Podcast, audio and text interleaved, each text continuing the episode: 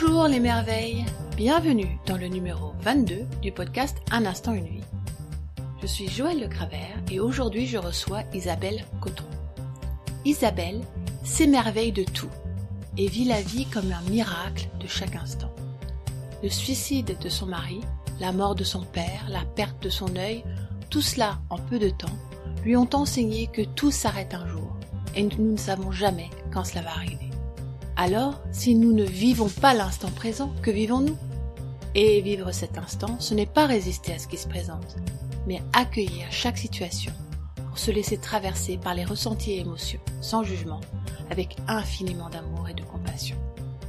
Vous pouvez contacter Isabelle via son numéro de téléphone au 06 45 33 95 37 et par mail à cotron.isabelle.9.fr. Si vous aussi vous pensez que la vie et la magie de l'amour et du sacré à l'œuvre, alors cet épisode va vous plaire. Pour être tenu au courant de tous mes accompagnements, infos et sorties de podcast, inscrivez-vous sur mon site et puis sur toi.fr et je vous laisse découvrir l'inspirante Isabelle Coton. Bonjour Isabelle. Bonjour Joël. Isabelle Cotron, ravie. Moi aussi, je suis ravie. Et euh, je propose que tu te présentes. Qui es-tu aujourd'hui? Isabelle Cotron. Alors, je suis un être vivant. Ça, c'est important pour moi de dire que je suis un être vivant, au même titre euh, que la mouche, la coccinelle, le brin d'herbe. Euh, voilà, je suis un être vivant. Et plus particulièrement, je suis une femme. Hmm. Un être humain, femme. Une humaine. Voilà. Une humaine, femme, Mm. incarnée Mm. sur Terre Hmm. pour faire Incarnée des expériences. C'est ça. Qu'est-ce qui t'a amené dans ton parcours de vie à te voir et te sentir aujourd'hui d'abord comme un être vivant? Euh, Je crois que c'est la rencontre euh, brutale avec la mort de mon mari, qui a mis fin à ses jours euh, il y a un petit peu plus de dix ans.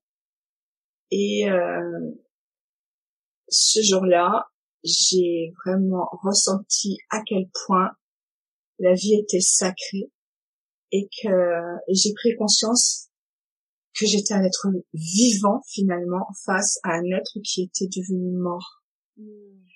Et euh, comme si avant, pour moi, la vie, ben, c'était naturel finalement. Euh, j'étais vivante, mais j'avais pas posé une conscience aussi aiguë sur le fait que j'étais vivante. Et le jour où j'ai vu la mort en face, où tout s'arrête, tout s'effondre, tout s'écroule, j'ai ressenti d'une façon euh, extrêmement, euh, je dirais violente, violente, euh, la puissance de la vie qui pouvait être finalement euh, au service de la mort.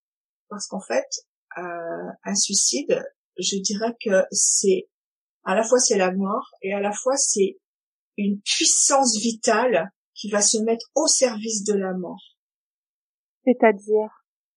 Eh bien, c'est-à-dire qu'il y avait, euh, c'est comme si l'énergie de vie, euh, parce que pour faire un acte de cette nature, il faut énormément de courage, énormément de, je dirais, de, de puissance. Pour moi, c'est un Mm. acte de, de puissance, d'une énergie folle, je dirais, jusqu'à aller s'enlever la vie. Mm. Donc, finalement, la vie, la mort, c'est pour moi, c'est c'est les deux faces d'une même pièce. C'est une énergie qui peut être au service euh, de la vie, mais c'est une énergie qui peut être aussi au service de de la mort, mais c'est toujours de l'énergie de vie. Je sais Ah. pas si je suis claire. Si, c'est c'est c'est une vision tout à fait euh, étonnante pour moi ça ce que tu dis ça me touche en fait ce que je comprends c'est que dans l'expérience que tu as faite euh, ce jour-là et, et, et dans les, les années qui ont suivi c'est que pour être capable de se donner la mort il faut d'abord être en vie Oui, et que pour être capable de se donner la mort, il faut avoir la capacité de faire ce geste et Oui. que c'est parce que t'as cette énergie de vie que tu peux aussi mourir. C'est ça. Ouais. Oh, c'est c'est c'est une vision tout à fait particulière. Oui, j'entends, j'entends. Tu vois, je te le dis aujourd'hui de cette manière-là. Je pense l'avoir jamais dit de cette manière-là. Hmm. Et aujourd'hui, c'est vraiment euh, bah dans la spontanéité de notre échange, je sais ce qui me vient. Hmm. C'est c'est comme ça. Et c'est vrai que moi j'ai senti dans les mots que Pascal a laissé, dans la manière dont il a écrit son mot, c'était extrêmement déterminé. C'est-à-dire qu'il y avait des points d'exclamation à la fin des phrases, il y avait une écriture très euh, très euh, appuyée et on sentait qu'il y avait une détermination. Et qu'est-ce que c'est que cette détermination? Quelle est l'origine de cette détermination, de cette force, de ce courage, si ce n'est la vie Tout est vie. Tout est vie. Tout est vie. La mort fait partie de la vie. Et ça, on le dira jamais assez. La mort, c'est pas la fin de la vie, en fait. La mort, tout est dans la vie. Il n'y a rien en dehors de la vie. Et donc, ce jour-là, où j'ai eu la mort de, de l'homme de ma vie en face de moi, j'ai vraiment conscientisé, mais d'une manière, mais extrêmement, j'ai dit violente tout à l'heure, et je dirais en même temps extrêmement euh, aiguë, la vie, quoi. J'étais c'était la vie quoi. C'était la vie. Je sais pas comment dire plus. J'ai senti euh, une force en moi une énergie en moi qui était celle de la vie et qui euh, à la fois qui était mêlée au évidemment au chagrin à la souffrance il n'y a pas de mots pour décrire un tel abîme de souffrance mais toute cette puissance c'était la vie. C'est pas autre chose que la vie cette puissance. Qu'elle soit euh, souffrance qu'elle soit joie qu'elle soit euh, c'est une manifestation de la vie. Donc euh, c'est vrai que moi depuis cette cette terrible épreuve je ne me suis jamais aussi sentie vivante. Voilà. Qu'après avoir rencontré la mort de cette manière là dans les, les quelques mois qui ont suivi le décès de ton mari tu as vécu des moments assez euh, particuliers aussi, en plus. Oui, c'est vrai qu'après le décès de Pascal, euh, j'ai vécu une période euh, peut-être d'un mois, deux mois, où en fait, je crois que j'avais rencontré la source. C'est mmh. comme un, euh, ben, ce qu'on pourrait appeler peut-être un moment d'éveil, c'est-à-dire que le jour où j'ai vu Pascal accroché à son arbre, euh, l'image qui me vient, c'est que mon cœur s'est brisé en mille morceaux et la lumière est entrée avec infiniment d'amour, un amour démesuré, un amour pour euh, et une infinie compassion pour, euh, je dirais, pour la vie en général, c'est-à-dire à travers la compassion et l'amour que j'ai ressenti pour Pascal, cet amour était un amour pour tout ce qui est vie. Et cette lumière dont je parle, cette, euh, cet amour infini, en fait, euh, je pourrais le décrire aujourd'hui comme une, une, connexion au grand tout, au grand mystère, à quelque chose euh, de bien plus grand que moi, que jusque-là, je n'avais pas approché de cette manière aussi forte. J'en avais déjà eu, surtout quand j'étais petite, j'avais vraiment, j'ai toujours eu la sensation d'être euh, bien plus que, que la petite fille. J'ai toujours la petite fille Isabelle. J'ai toujours eu cette conscience qu'il y avait quelque chose en moi qui était intouchable et qui ne mourrait jamais, qui était éternel. J'ai toujours eu ça toute petite. Et j'ai toujours trouvé toute petite euh, la vie euh, extraordinaire, comme un miracle. Et j'ai toujours ce souvenir parce que je m'en rapproche de plus en plus avec euh, mes expériences de vie. Aujourd'hui, je me rapproche de plus en plus de cette petite fille innocente qui s'émerveille en se réveillant le matin en se disant waouh, j'ai une journée devant moi. Qu'est-ce que je vais pouvoir faire aujourd'hui? Qu'est-ce que je vais pouvoir apprendre, découvrir, expérimenter? Et au fur et à mesure de, de mon dépouillement personnel et de mes expériences et de me rapprocher toujours plus près de, de qui je suis, eh bien, je me rapproche de cette petite fille joyeuse et émerveillée. Et ça, c'est, délicieux. Oui, mais tu as d'ailleurs un visage euh, délicieux et émerveillé, je trouve. merci, Joël. Oui, merci. Mm. Je me réjouis, je me réjouis de, de, de la vie. Et je reviens sur ce que tu disais tout à l'heure. C'est vrai que donc pendant ces, ces deux mois à peu près qui ont suivi la mort de Pascal, en fait, j'étais sur un autre plan. C'est-à-dire que j'avais, j'étais à la fois sur le plan terrestre, bien sûr, dans, dans tout mon chagrin, dans une immense souffrance. Il n'y a pas de mots pour décrire un tel chagrin. Il n'y a, pas de mots. Et euh, en même temps, j'étais baignée dans une dimension supérieure, je dirais, sur un autre plan, quelque chose que j'avais jamais expérimenté à ce point, qui faisait que je, ça se manifestait de cette manière suivante, de la manière suivante, c'est-à-dire qu'en fait, je parlais en vers et euh, j'écrivais, il fallait que j'écrive. Tout était sous forme poétique, c'est-à-dire que mon chagrin, mes ressentis, mes émotions, tout était disciple sous forme de poésie. C'était une espèce d'alchimie de, la souffrance qui se manifestait en moi de manière euh, poétique, comme si il fallait à tout prix transformer ce qui était euh, dramatique en quelque chose de beau. Et ça se mm. faisait sans que je le veuille. Ça s'est fait tout seul en fait. Et donc j'avais des livres, euh, des livres, des blocs de papier partout dans ma maison, euh, dans les toilettes, dans ma voiture, dans toutes les pièces, parce que j'avais une profusion de, de beauté, d'amour qui me traversait et je pouvais pas le garder en moi. C'était, ça débordait, ça dégoulinait en fait. Donc je l'écrivais. Et ça, ça a duré.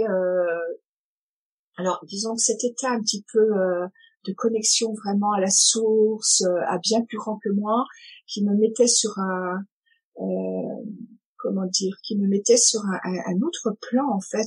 J'étais à la fois sur le plan terrestre, mais j'étais vraiment sur un autre plan. C'est difficile à exprimer eh bien en fait, euh, ça a fait qu'il y a des gens qui se sont éloignés de moi ou qui comprenaient pas mon attitude et en fait qui, qui ont disparu complètement euh, de mon environnement alors que c'était des amis très très proches parce qu'en mmh. fait ils, avaient l'impression que je devenais folle en fait mmh. sans doute et, que ça leur faisait peur. Oui bien sûr. Oui. Probablement d'ailleurs que si euh, tu avais été ausculté par un médecin psychiatre, il t'aurait peut-être dit effectivement que il y avait quelque chose qui était euh, qui était parti parce que c'est tellement catalogué tous les états un peu extrêmes hmm. ouais ouais c'est compliqué à comprendre ça fait pas partie de notre culture dans les cultures plus primaires plus plus en lien avec la terre et le ciel ça fait partie toutes les trans, toutes les tout, tout le processus de deuil extrême qui qui est accueilli, qui euh, qui permet aussi la transformation. Ça fait partie de la culture, mais en, en Europe, en Occident, euh, pas du tout, pas du tout. C'est ça.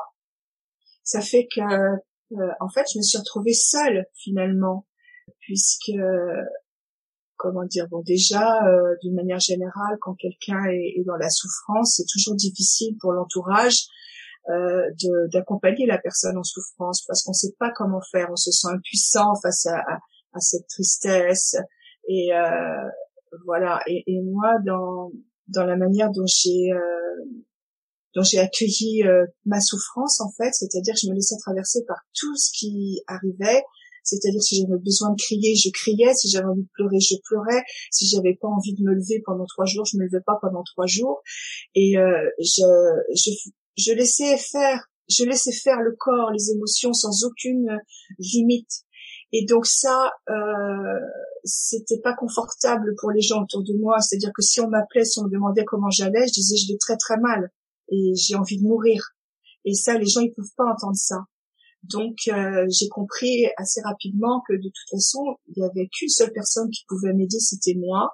Mm. et que les personnes de mon entourage, bon, avec mes enfants c'est différent parce que euh, là on était tous euh, vraiment euh, touchés par euh, le même chagrin de la perte de l'être cher, même à des, même si c'était à des niveaux différents, un papa pour eux et un époux pour moi, mais au niveau de mon entourage, même mes sœurs, ma, enfin mes amis proches, comment dire, j'avais qu'une envie, c'est de, de me retirer de, de, ce cercle familial pour pouvoir ne m'occupais que de moi. parce qu'en fait les autres personnes pouvaient pas m'aider et c'était plutôt moi qui devais les aider finalement à, à, à gérer leur souffrance de, de, de savoir ce qui m'était arrivé moi quoi. Donc en fait je me suis coupée complètement pendant deux ans quasiment. Et euh, pendant ces deux années en fait mon seul euh, mon seul interlocuteur c'était Pascal en fait. Mm. j'étais pendant deux ans j'étais avec Pascal. Là où il était et moi là où j'étais eh bien en fait euh, j'ai j'ai écrit des poèmes qui étaient qui lui étaient destinés et euh, au bout de deux années eh bien j'ai eu euh, j'ai ressenti l'élan de partager tout ce que j'avais vécu pendant ces deux ans et que j'avais donc euh, écrit sous forme poétique. J'ai eu un élan mais immédiat. Il fallait que je crie ça au monde ce que j'avais vécu pendant deux ans c'est-à-dire cet immense chagrin. Et donc j'ai publié un livre qui est simplement le le recueil de tous les textes que j'ai écrits pendant ces deux années de deuil absolument dans dans l'ordre. Je les ai pas retouchés. Il y a aucune chaque poème que j'ai écrit sur euh, sur euh, un bloc de papier il y a aucune rature. C'était d'une fluidité absolue.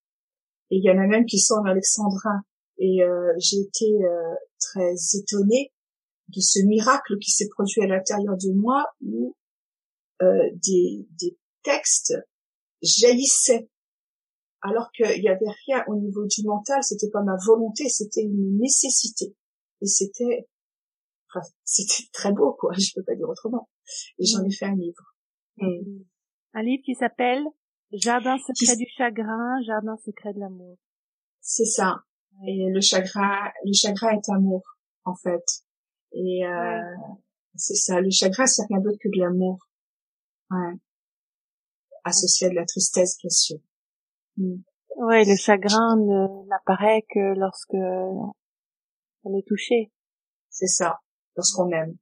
Mm. Ça se rapproche de ce que tu disais tout à l'heure. La, la mort n'est possible qu'à partir du moment où il y a de la vie. Donc, euh, le chagrin n'est possible que à partir du moment où il y a de l'amour et de la, où la personne se sent vraiment touchée par ce qui se passe. Mm. C'est ça pour moi. Tout est à inclure. Tout est, tout est un. Il n'y a rien à opposer. Et euh, ça aussi, ça détermine un comportement euh, dans la vie, c'est-à-dire on sort de la dualité, on sort de l'identification et euh, on entre dans une dimension qui est la dimension du tout, la dimension du un, de l'unité.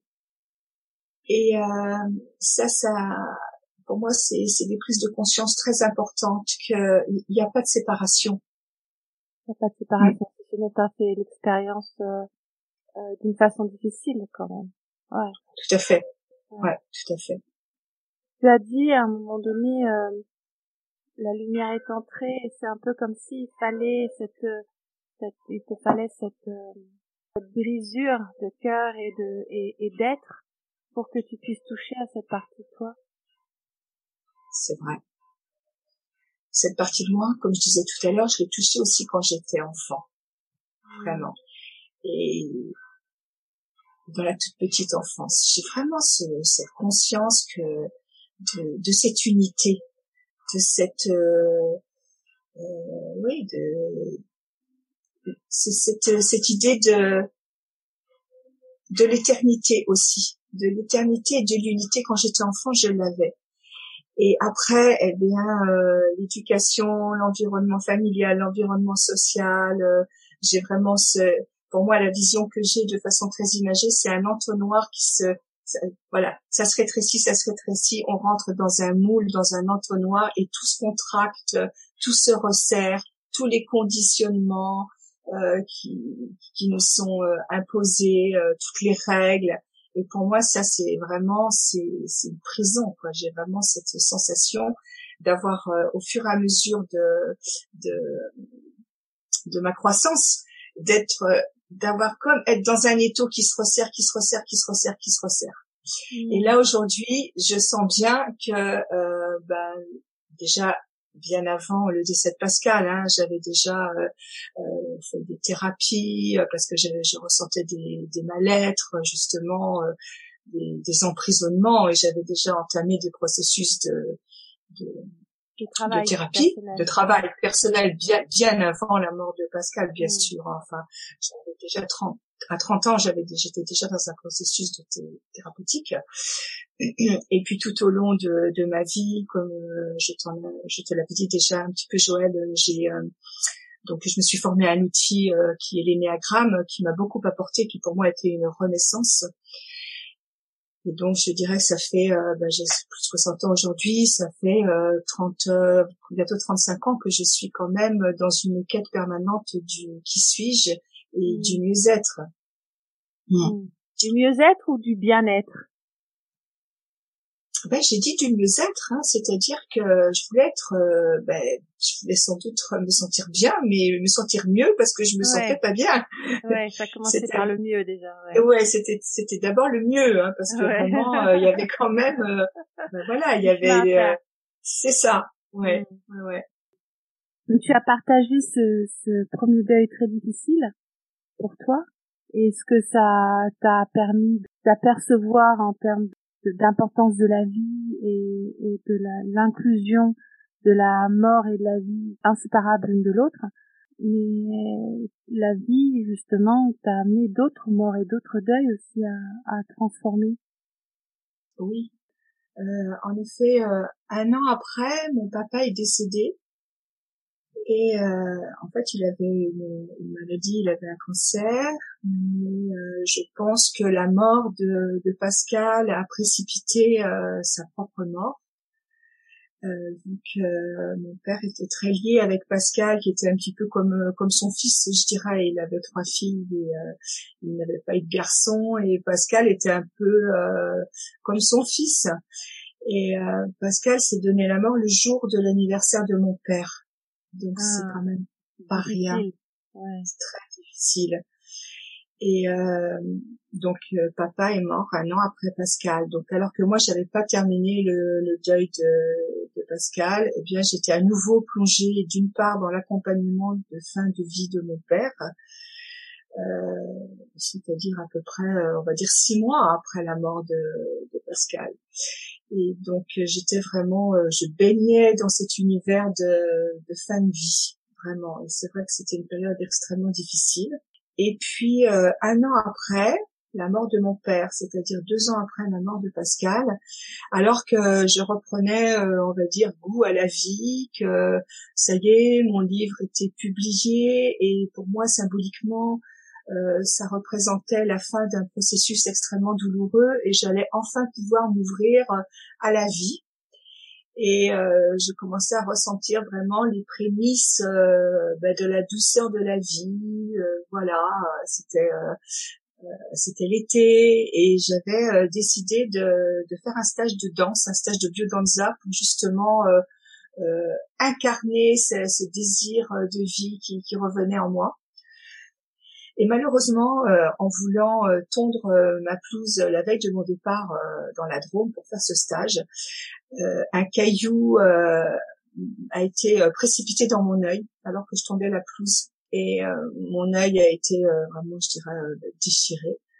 Et au lieu d'aller faire ce stage, eh bien, j'ai passé à peu près trois semaines à l'hôpital avec trois interventions sur mon œil pour essayer de récupérer euh, de la vision et malheureusement ça n'a pas été possible. Donc j'ai dû faire un troisième deuil qui était le deuil de mon œil. Hmm. Et tout ça en deux ans.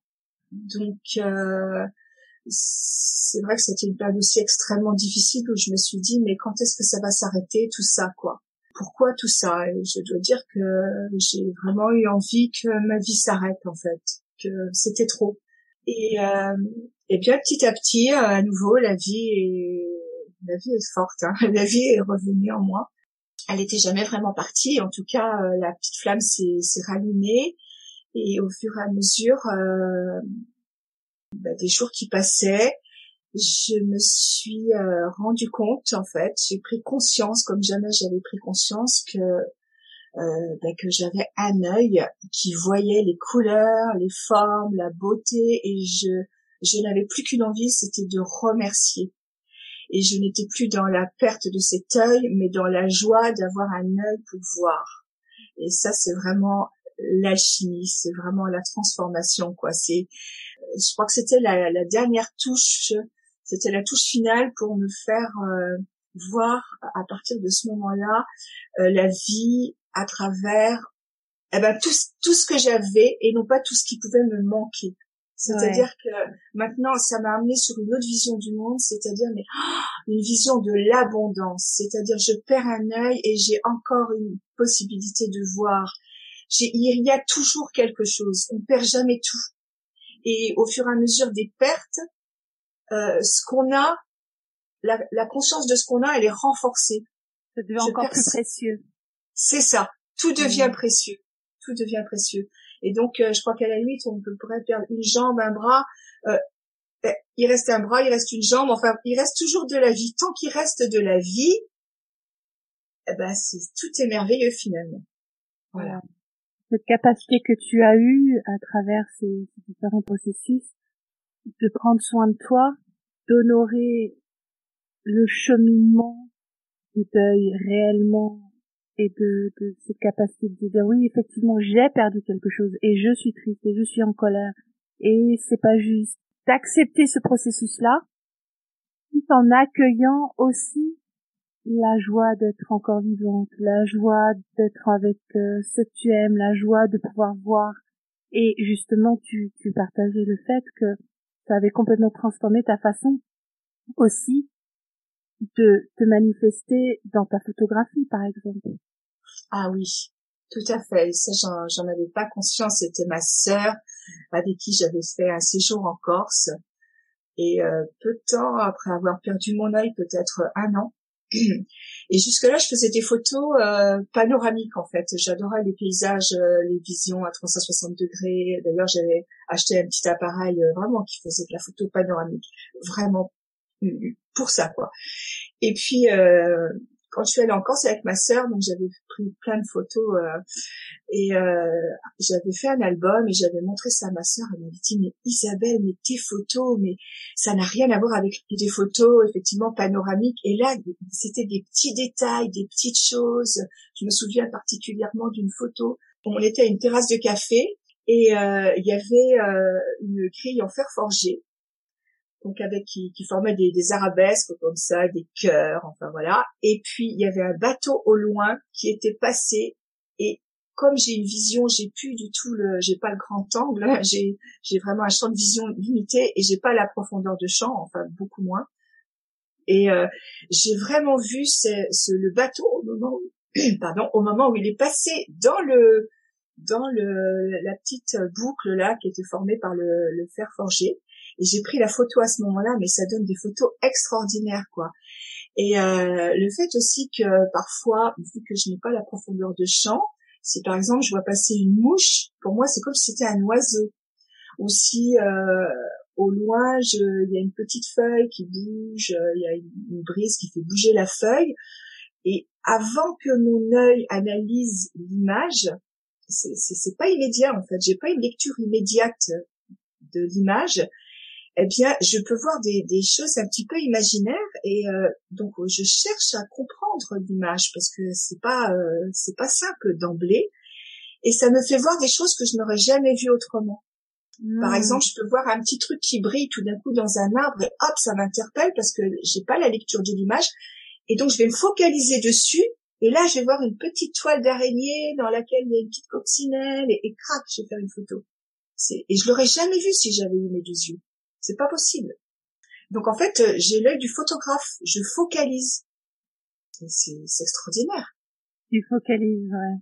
Et tu défocalises parce que dans, dans ce que tu partages, ce que j'entends, c'est cette capacité aussi émotionnellement et euh, avec le toute la personne que tu es aujourd'hui de défocaliser justement puisque hmm. puisque tu ne focalises pas sur la problématique, tu défocalises pour regarder tout ce que la vie t'apporte. Et en même temps, tu focalises euh, parce que tu as acquis cette capacité à focaliser grâce au fait d'avoir perdu un œil. C'est assez extraordinaire comme euh, une façon de voir les choses. C'est le cas de dire.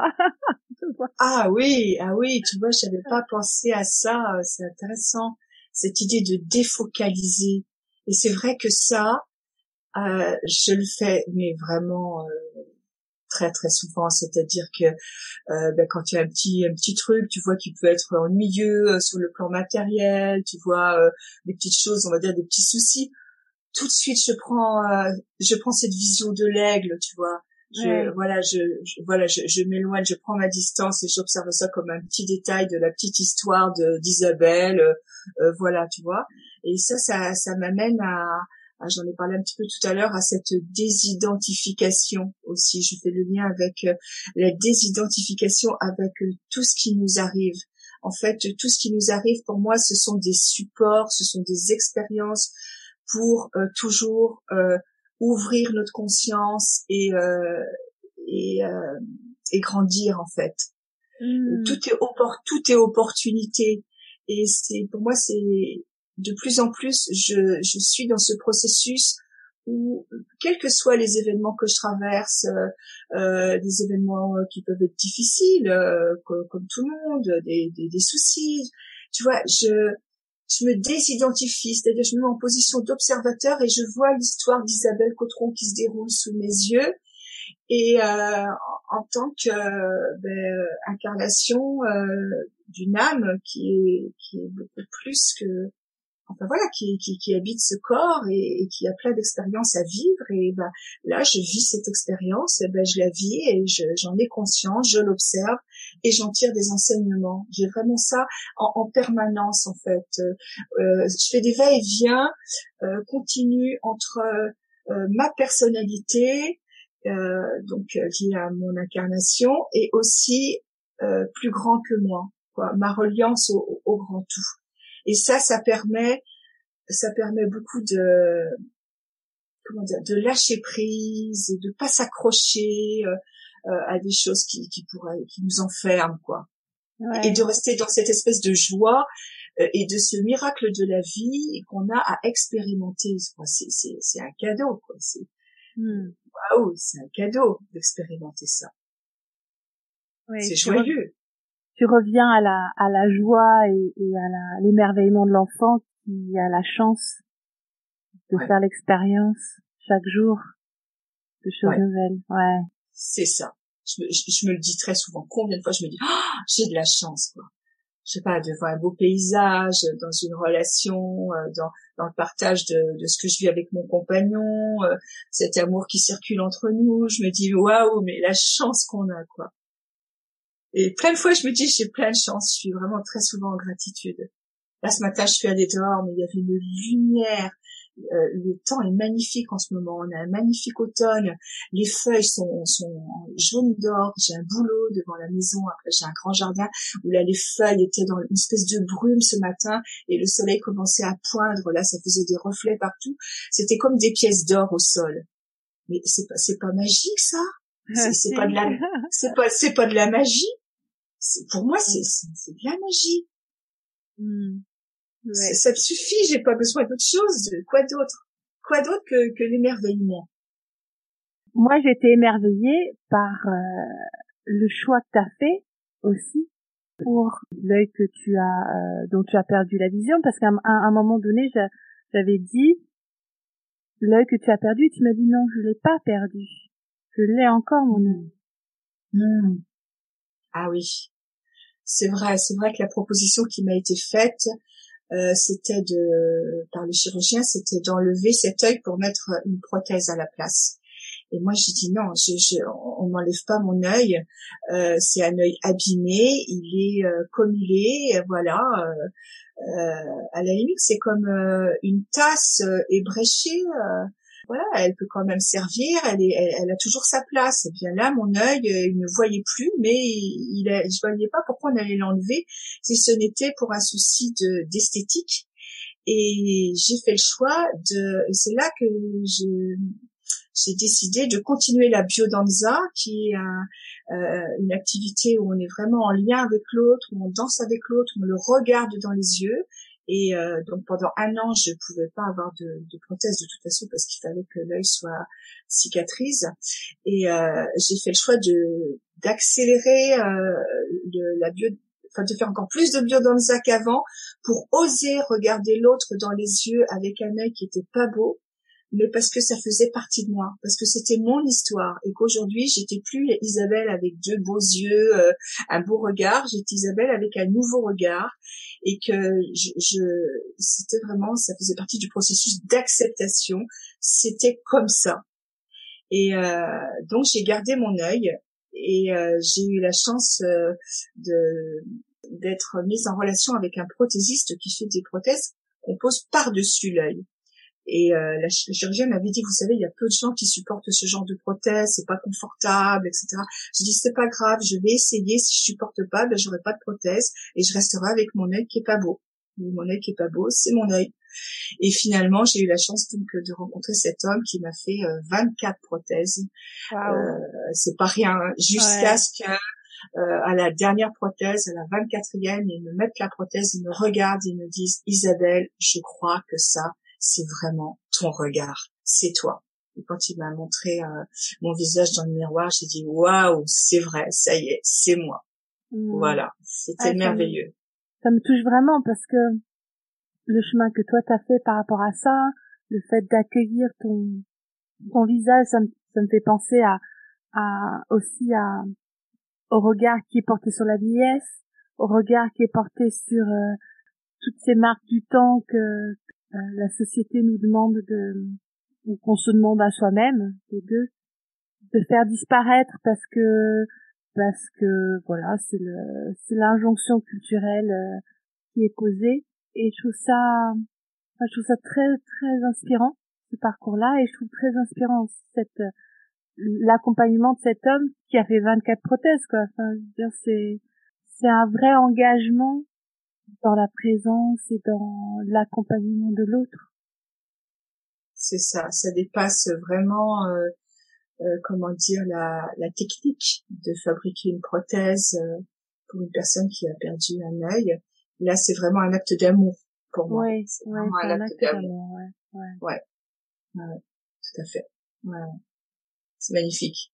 Alors cette personne est devenue un ami, quoi. Euh, voilà, c'est clair. Hein. Waouh, il m'a il m'a redonné mon, mon regard, mais je, je, je lui suis reconnaissante, mais, mais vraiment, hein. Ouais, il fait partie de ma vie. Euh, je veux dire, il est dans il est dans mon cœur, il est dans mon œil et dans mon cœur euh, tous les jours, quoi. C'est c'est clair.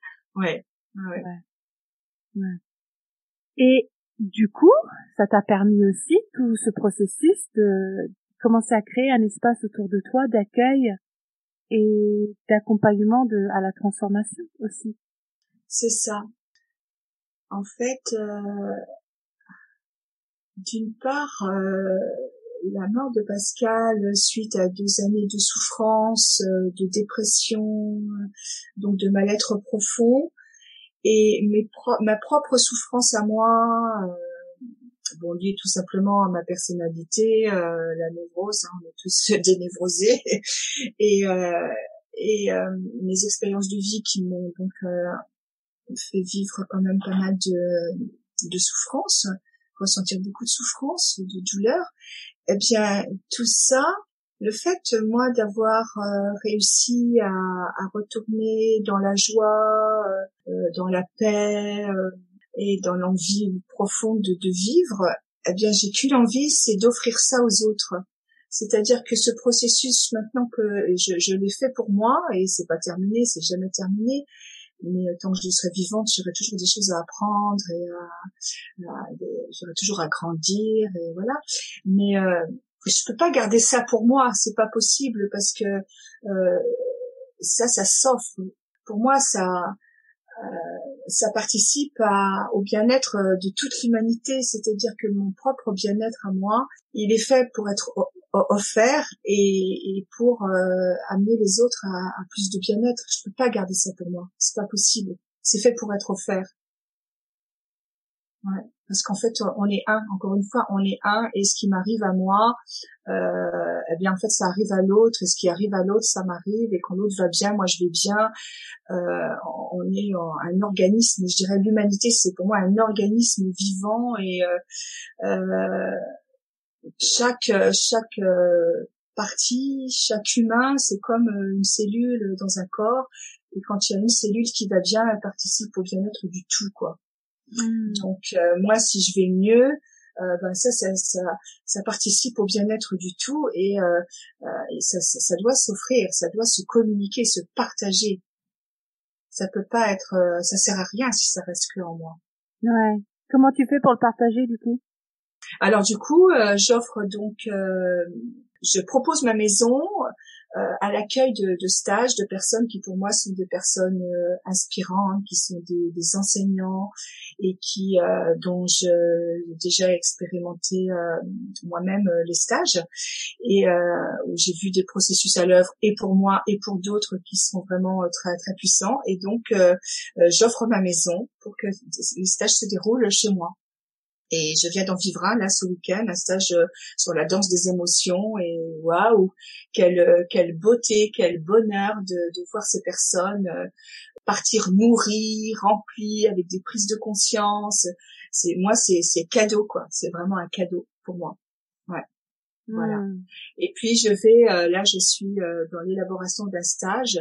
Donc en fait, pour l'instant, depuis un an, j'accueille des stages. J'en ai accueilli cinq ou six et des concerts aussi. Et là, j'ai un concert pour l'instant, mais il y en aura un autre. Et là, je ça y est, je me sens prête à, à partager aussi, euh, en particulier autour de l'outil Enneagram, qui est pour moi un outil de prédilection. Et ça y est, là, je suis en train d'organiser un stage qui aura lieu au mois de, juin dans les Alpes, qui sera euh, euh, l'Enneagram dans le corps en lien avec la randonnée en montagne. Et ça, ça me réjouit. Je, je suis vraiment, j'ai un élan, ça me met en joie, quoi ouais, je suis prête à offrir ça. Ah, génial. La transformation. Mmh. Qui amène du coup le plus de liens et, et, encore plus d'amour. C'est ça, c'est ça. Mmh. Quoi d'autre? Quoi d'autre? Quoi d'autre euh, sur cette terre que de s'aimer? Pour moi, il n'y a pas autre chose. Hein. C'est juste aimer. Ouais. Mmh. Bah, merci beaucoup Isabelle. Je trouve que c'est une belle façon de, de finir ce partage. Mm. Et tous ceux qui souhaitent s'inscrire à ton stage eh ben écoute, euh, je crois que tu vas mettre euh, sur euh, sur ton site, hein, tu mets les numéros de téléphone et puis les mails. Hein. Ok. Voilà, donc euh, pour l'instant, les dates sont posées, mais bon, voilà, c'est pas complètement finalisé, hein, du contenu, tout ça, voilà. Mais si on veut être en contact avec moi, il suffit de me téléphoner. Ok, bah super. Ou d'envoyer un mail. Voilà. Je mettrai le, le, ton numéro de téléphone et ton mail euh, dans la description et tous ceux qui souhaitent faire cette randonnée. Mm-hmm. et la découverte de l'énéagramme. La... C'est vraiment associé. Hein. La découverte de l'énéagramme avec la randonnée. Tous ceux qui que s'intéressent peuvent te contacter d'une manière téléphone ou mail. C'est ça. Et puis aussi, j'en profite pour dire que s'il y a des personnes qui ont euh, euh, justement qui propose des stages aussi parce que moi j'ai fait des stages donc sur euh, justement euh, apprivoiser la mort et se sentir vivant. Hmm. C'était un super stage aussi ça. J'ai aussi accueilli des stages sur la voix et un stage aussi sur la peinture. Donc s'il y a des personnes aussi qui cherchent des lieux pour proposer leur stage, pourquoi pas aussi. Alors moi je me trouve à côté de Poitiers, au nord de Poitiers. Au nord de Poitiers. Super. Et ben en, sachant que je précise aussi que pour euh, la capacité des stages, c'est pas plus de 10 personnes. Voilà. Mmh. Sont des stages intimes. C'est ça. Exactement. voilà. C'est ça. Mmh. C'est un bon, bon chiffre, ça. Ouais. ouais. En tout cas, euh, merci beaucoup Joël. Euh, vraiment, c'était euh, un super cadeau aussi ce partage avec toi, cette rencontre avec toi. je suis ravie. Voilà, et, et si euh, mon témoignage peut participer à ce que euh, des personnes euh, eh se sentent se sentent encore mieux ou voilà, si ça peut inspirer, j'en suis j'en suis ravie. C'est encore un cadeau quoi. Oui, ce sera sûrement inspirant pour pour pour beaucoup puisque je trouve que le parcours que tu as traversé, la façon dont tu l'as transformé, sont tout à fait extraordinaires pour moi en tout Mm. cas. Ben, merci beaucoup, Joël. Merci. Bien, je vous dis au revoir à toutes et euh, et ben prochain épisode. Si cet épisode vous a inspiré, je serais ravie que vous partagiez vos impressions dans le groupe Facebook Un instant une vie. Rendez-vous la semaine prochaine pour rencontrer une autre femme, unique et singulière dans sa puissance et sa vulnérabilité. Belle et douce journée, créatrice de vie.